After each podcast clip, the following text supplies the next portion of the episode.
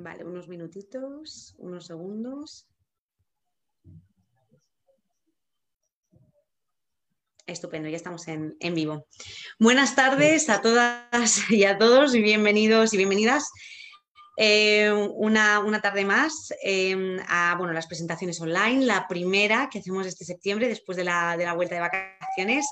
Y esta tarde tenemos con, nosotros a Ángel, que va a ser quien va a abrir las jornadas de presentaciones online este mes. Bienvenido Ángel, un placer tenerte esta tarde con nosotros. Encantado de estar con vosotros. Esta tarde, bueno, vamos a estar contigo y antes de empezar eh, con algunas de las preguntas que hemos preparado, me gustaría que, eh, bueno, nos eh, te presentaras un poco para que te pudiéramos conocer un poquito mejor. Bueno, pues mira, yo soy un asturiano Oviedo, bancario ya jubilado, que siempre fui muy aficionado a la lectura y entonces ahora desde mayor estoy intentando hacer mis pinitos en escribir. Esta que, vais a presentar ahora es mi primera novela, aunque posteriormente hubo una segunda que escribí en comandita con varios amigos de un taller de novela y bueno, relatos y relatos cortos. Esa es básicamente mi bagaje. Y tuve un premio en un microrelato Oviedo y es mi bagaje eh, en cuanto a escritura. Y déjame decirte que impresionada, te lo comentaba antes, que leyendo un poco tu libro por encima, la verdad te comentaba que me parece que está perfectamente escrito, sinceramente. Así que tenéis mi recomendación además personal de que realmente vale la pena y está maravillosamente escrito. Bueno, pues si quieres, Ángel, vamos a pasar a la primera pregunta, ¿vale? Leonor es una historia de amistad y de amor. ¿Qué te empujó a escribir una novela de tinte romántico? Bueno, pues mira, en realidad, como te dije, es mi primera novela. Yo estaba mucho más acostumbrado a escribir microrelatos, relatos cortos. Allí las armas son otras distintas, porque normalmente usas pues, la ironía, el sarcasmo, usas las paradojas para construir el relato. Entonces, esto surgió porque hicimos un taller de novela en la Universidad Popular de Oviedo y entonces el profesor que nos la dio nos puso el reto de escribir una primera novela. Yo mi idea era escribir una novela sobre todo costumbrista de lo que era el Oviedo que yo había conocido en mi juventud, el Oviedo de la segunda parte del franquismo y de la transición, pero claro, en el transcurso de la escritura se conocieron Juan y Leonor, se enamoraron y yo no pude luchar contra eso. Entonces, lo que iba a ser en principio una historia más bien marginal dentro de ese cuadro de la transición, pues se convirtió en el centro de la novela y el cuadro de la transición pasó a ser un paisaje general. ¿Cuánto tiempo tardaste en escribir la novela?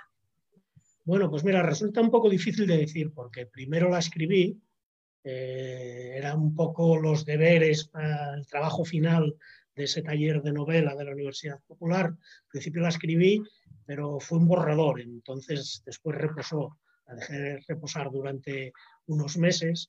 En ese entretiempo estuvimos escribiendo una novela, gente de aquel taller, una novela de otro estilo totalmente diferente, porque mucho más irónica, mucho eh, en una ciudad totalmente inventada que se llama Villa Impostura, etc. Y al cabo de muchos meses la recuperé y la recuperé y bueno, pues le pegué una serie de retoques, un repaso y demás. Y un día os conocí a vosotros, Editorial Autografía, y os mandé un trozo, el primer capítulo de la novela, me dijisteis que adelante, que os interesaba y bueno, pues aquí estamos. No nos equivocamos, ¿eh?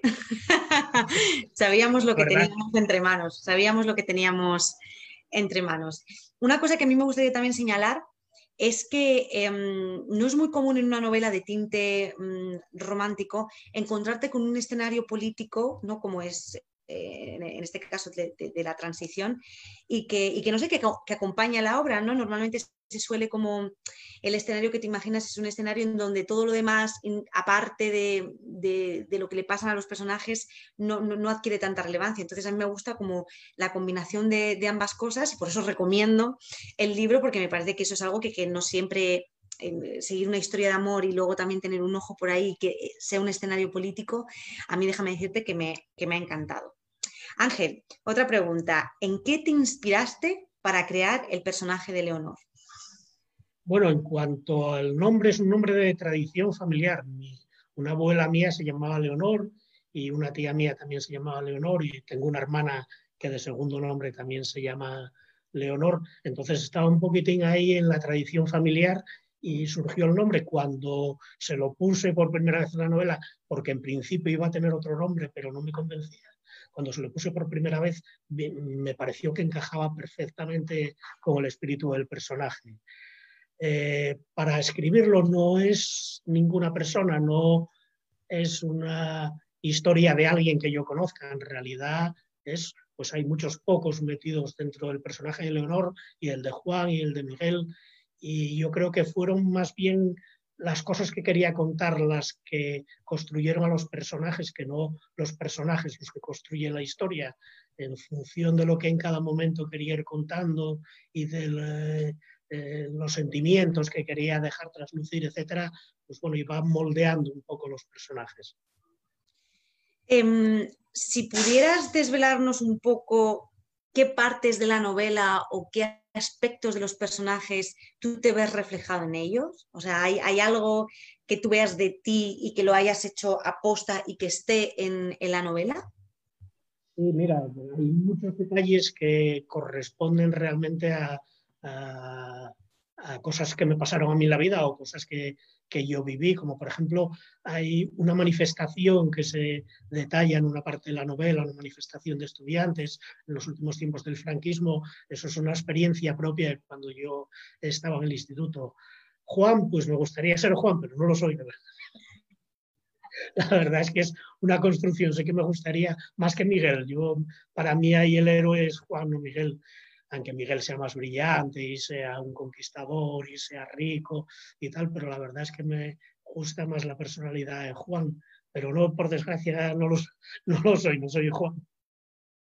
Entonces, bueno, sí, hay, hay cosas, evidentemente, cuando escribes, y sobre todo en mi primera novela, tiene que haber muchas cosas de mí, de mi entorno, de mis conocidos y tal, pero mm, repito, no, no soy él. No hay algo directamente los personajes. no hay algo directamente, hay, hay detalles y eso, pero no hay algo directamente. Lo fui creando sobre la marcha, eh, como decía antes, para las cosas que quería contar y lo que quería describir y, y el sentimiento, ese amor que surge entre Juan y Leonor. ¿Por qué elegiste Oviedo como escenario de la trama? ¿Qué, ¿Qué, papel juega aquí Oviedo realmente en la obra? Oviedo juega un papel fundamental en la trama de la obra. Yo me crié en Oviedo, viví en Oviedo y salvo algunos años en que por motivos de trabajo estuve fuera, pues viví gran parte de mi vida y ahora sigo viviendo en Oviedo. Entonces es lo que conozco, las calles que conozco, el instituto, cuando hablo del instituto es el instituto al que fui, la escuela de comercio, la alianza, la alianza francesa, que es donde situé que estaba estudiando Leonor y sobre todo el Parque San Francisco. Parque San Francisco, que era donde jugábamos, donde nos enamorábamos, donde se hacían las fiestas de San Mateo y, hacíamos nuestras, tratábamos de, ligar en, nuestros, en nuestra época quinceañera, etc. No podría haber escrito una primera novela en que no estuviera desarrollada en Oviedo porque iba a notarse falsa. Interesante. ¿Cómo fue? Comentabas antes que mm, todo esto nace a raíz de un curso de, escritura, creo que me... sí, un taller de novela, sí, Un taller de novela. Explícanos un poco cómo fue el proceso creativo. Imagínate que le tienes que contar a alguien cómo, cómo se escribe una novela. Cuéntanos cómo escribiste tú tu novela. eso es muy complicado, cómo se escribe una novela. Ya quisiera yo saber cómo se escribe una novela. bueno, pues lo has hecho muy bien, ¿eh? Lo has hecho muy bien. Algo tienes que saber lo que te decía yo, eh, de siempre, desde hace muchos años, me gustaba escribir pues, pequeños cuentos, muchos relatos, incluso algún relato corto ya de 15 o 20 páginas y tal. Entonces, estos no tenía un método específico de creación, simplemente pensaba una historia, y una vez que la pensaba, me ponía a escribirla y la escribía hasta que la acababa, después la corregía algún pequeño problema ortográfico, o, etcétera. La novela eh, la escribí mm, de, otra manera. Eh, cuando nos plantearon el taller de novela el escribir una novela para, como obra de final del taller y tal, pues eh, yo lo primero que hice fue crear un principio y crear un final. me inventé un principio y un final. Bueno, lógicamente lo primero, que, lo primero que hice fue pensar en qué historia iba a escribir, claro, pero eso solamente sin plasmar nada en un papel, eso simplemente a nivel de plantearme cómo iba a ser la historia, dónde, dónde quería que se desarrollase, etc. Después me creé un principio y un final. Eh, con el principio y el final creé un esquema, un esquema muy sencillo, un esquema a nivel casi de título de capítulo. Y entonces a partir de ahí escribí. ¿Cuánto tiempo? Sí, dime, dime. ¿Cuánto tiempo dijiste que, habías tardado en escribir la novela? Es que me, parece pues tiempo récord. No, pues eh, creo que la empecé sobre noviembre y la debía acabar sobre abril o por ahí, aproximadamente. Después se quedó reposando, ya te lo comenté antes, se quedó reposando, hice otras cosas y al cabo de un año aproximadamente la volví a retomar le pulí cosas que, bueno, son errores sobre todo de, al escribir, pues eh, repeticiones de palabras, etcétera. Pulir un poquitín el estilo dentro de lo que yo lo puedo pulir, que seguramente necesitaría tres o cuatro repulidos más. Y eso me llevó, pues, no sé, llevaría un mes. Una cosa así. Eso fue el tiempo que le dediqué a la novela. Hay una cosa que... Y desde entonces no la volví a leer. También lo tengo que No, no, no, está bien, está bien. El tiempo. No me, atrevo. no, hombre, pero se nota que está, que está trabajada. Déjame decirte que se nota que está trabajada. Hay una cosa que em, leyendo tu libro, una, bueno, siempre hay, eh, cuando te estás leyendo una novela romántica, hay una cosa que siempre se, parece que va de la mano y que enseguida se evoca, ¿no? Que es el rechazo amoroso, el sufrimiento amoroso, el amor y el dolor. Entonces, eh, me gustaría preguntarte si em, el, rechazo mm, te marca, te marca como para escribir algo así o si consideras que, bueno, que es un recurso que en la literatura pues, siempre es, es, un ganador. Háblanos del rechazo. Mira, yo no creo que el rechazo marque especialmente. Hombre, si hay casos en que marca especialmente y tenemos todos tenemos eh, por la prensa conocemos los casos de violencia de género y tal, que al final son un caso de rechazo de alguna manera. ¿no? Pero la vida común de la mayoría de las personas, yo no creo que el rechazo marque excesivamente. La vida son puertas que se abren y se cierran y son oportunidades que tienes. Entonces, cuando una puerta se te cierra, que sería un rechazo, generalmente otra se te abre que te hace olvidar ese rechazo anterior o, hacer que sea menos duro, efectivamente, un nuevo amor, pues cura un amor viejo que salió mal. Yo creo que, en ese sentido, yo creo que marca mucho más no un amor rechazado, sino un amor eh, que sale bien, que es largo, que es eh, eh, positivo. Entonces eso creo que sí, que marca porque te marca la vida. De hecho, bueno, pues yo en mi entorno yo creo que existen muchos más casos de gente marcada por un amor positivo, marcada en el buen sentido, quiero decir, claro. Claro, sí. Un amor positivo porque se conocieron y pues vivieron toda su vida y se casaron y vivieron toda su vida y fueron felices como los cuentos. Pues yo creo que esos casos que existen mucho más de lo que a veces nos pensamos. Yo, de hecho, en mi entorno de amistades familiar y en el mío propio, que llevo 46 años casado, pues yo creo que tengo mucha más experiencia en ese... Eh, un amor bueno. Ese, ese, marcaje positivo que en el otro, que bueno, son cosas que pasan y se olvidan y después es un bagaje que te queda ahí, pero como tantos otros.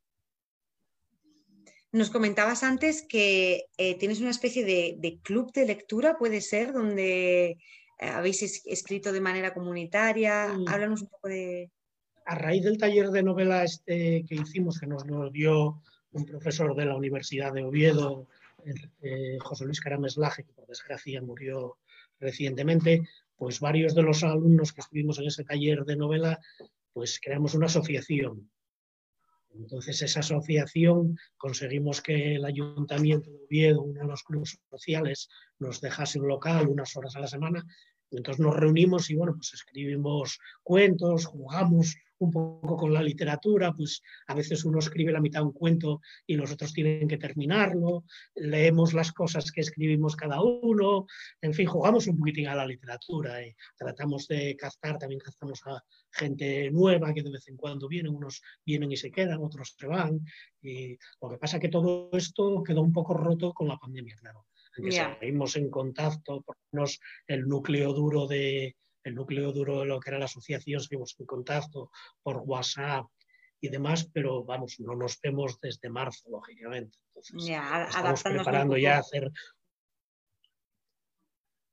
una reunión para volver a recuperarnos, leernos nuestras cosas, criticarnos y sacarnos los unos a otros, o, o, yo a otras, mejor dicho, porque actualmente son todas mujeres menos yo en principio éramos más hombres, pero actualmente son todas mujeres menos yo. Entonces eso, que me saquen los hígados y sacarle yo los dedos a ellas. en fin, estas cosas que, suelen, que suelen hacer los escritores. Manera de aprender. estas cosas una muy buena manera de aprender. Nos gustó mucho, es una época eh, en que estuvimos, eh, uno escribía a la mitad de un cuento y el resto tenían que buscarle un final.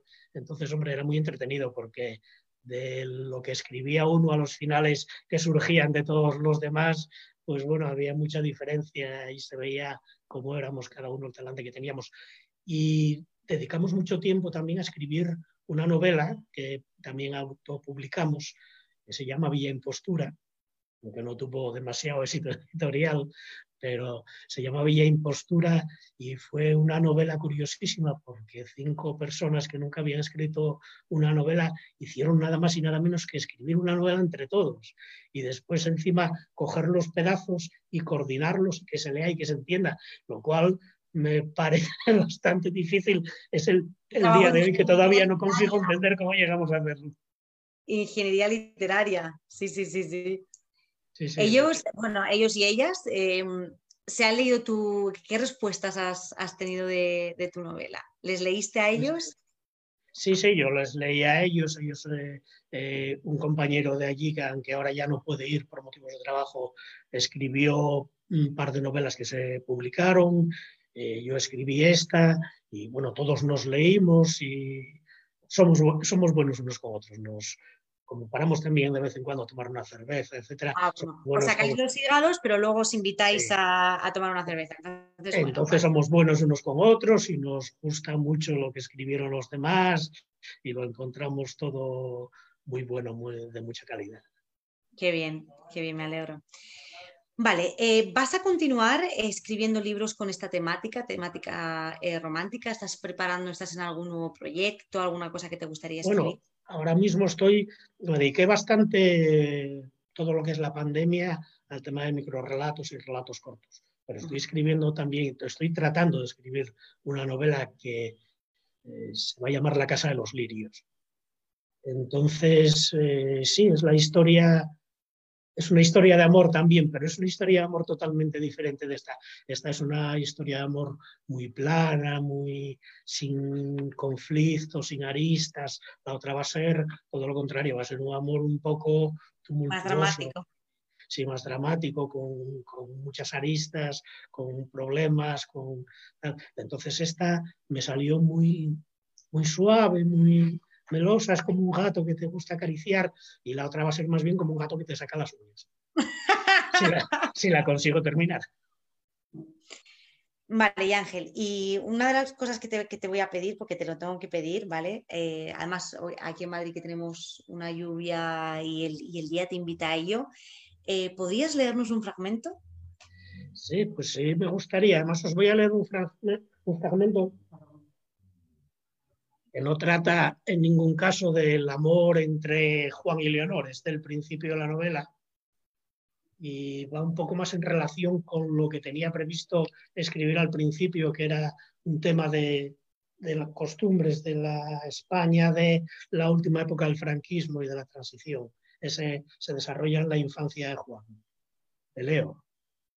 Y por la noche, cuando el padre llegaba de trabajar, cenaban juntos y acto seguido escuchaban las noticias en el parte de las 10 de la noche de Radio Nacional. Y si eras o no, tenías que escuchar el parte de Radio Nacional, porque todas las emisoras estaban obligadas a conectarse y transmitir las noticias previamente censuradas por el gobierno. Al padre le gustaban especialmente las noticias de fútbol y de la eterna disputa entre el Real Madrid y el Barcelona. A la madre le atraían más bien las noticias de sociedad, pero a él lo que le gustaba era cuando hablaban de aquel que tenía aquel nombre tan raro, su excelencia, el jefe del Estado y generalísimo de todos los ejércitos. Y otras veces también le decían el caudillo. Y tenía suerte porque hablaban de él todos los días, hasta la saciedad. Lo imaginaba como un héroe, como el capitán Trueno de los cuentos que alguna vez le leía su padre, fuerte, valiente y defensor de los débiles, porque siempre estaba haciendo pantanos y velando por los españoles y luchando contra los enemigos de los españoles y venciendo siempre. Papá, ¿qué es un pantano? Es un sitio donde hay mucha agua y gracias a ellos tenemos luz y escuchamos la radio, Juanito. No entendía muy bien por qué hacía falta mucha agua para tener luz y escuchar la radio, pero debía de ser así. En lo que estaba de acuerdo es el que se preocupaba de que todos los españoles tuvieran un plato que llevarse a la boca, porque en casa comían y cenaban todos los días y por la mañana también tomaban café con pan y manteca. Los domingos, a veces, tomaban filetes. Bueno, muchas veces solo lo comía él y cuando les preguntaba a sus padres por qué ellos no, le decían que no les apetecía, pero después, si él dejaba un trozo del suyo, se lo comían visto y no visto. Pero según decía la radio, todos los españoles teníamos para comer gracias al caudillo, así que debía de ser grande y fuerte y muy bueno. Cuando cumplió los cinco años, lo llevaron por primera vez al cine a ver Marcelino Pan y Vino. le hacía mucha ilusión. Antes de empezar la película pusieron una cosa que se llamaba nodo y el padre le dijo, mira Juanito, ese es el caudillo. Y era un señor bajito, calvo y con tripa. Tenía cara de mala leche y una voz parecida a la de un José, el de la carnicería, que la gente decía que era marica no sabía lo que significaba, pero nada bueno debía de ser. Fue el primer disgusto que recordaba en su vida. Después, con los años, siguieron muchos otros, pero esa decepción nunca la olvidaría. Y al día siguiente, todavía enfurruñado por el chasco, empezó al colegio. Estupendo. Gracias. Genial, genial, genial. yo tengo que decírtelo como, como politóloga, leer, em, poder leer esto, que también es, es, eso, es, costumbrismo, es, un regalo, de verdad. Así que muchísimas gracias, Ángel. Simplemente era la, vida que yo conocí cuando era joven, entonces... Bueno, pero eh, pues el resto también tenemos que conocerla, ¿no? Para, no olvidarnos. pues sí, estaría muy, bien, estaría muy bien que la conociésemos. Para, que, para no olvidarnos. Así pues, vamos a dejar en, la, en todas las redes de la editorial eh, la página web donde podréis eh, adquirir el libro de Ángel. Y Ángel, darle las gracias, la enhorabuena. Estamos felicísimos contigo y esperemos que bueno, esto siga a una relación larga y duradera, una historia de amor que dure mucho tiempo. Pues muchas gracias a vosotros y esperemos que no se acabe tan abruptamente como la de la novela.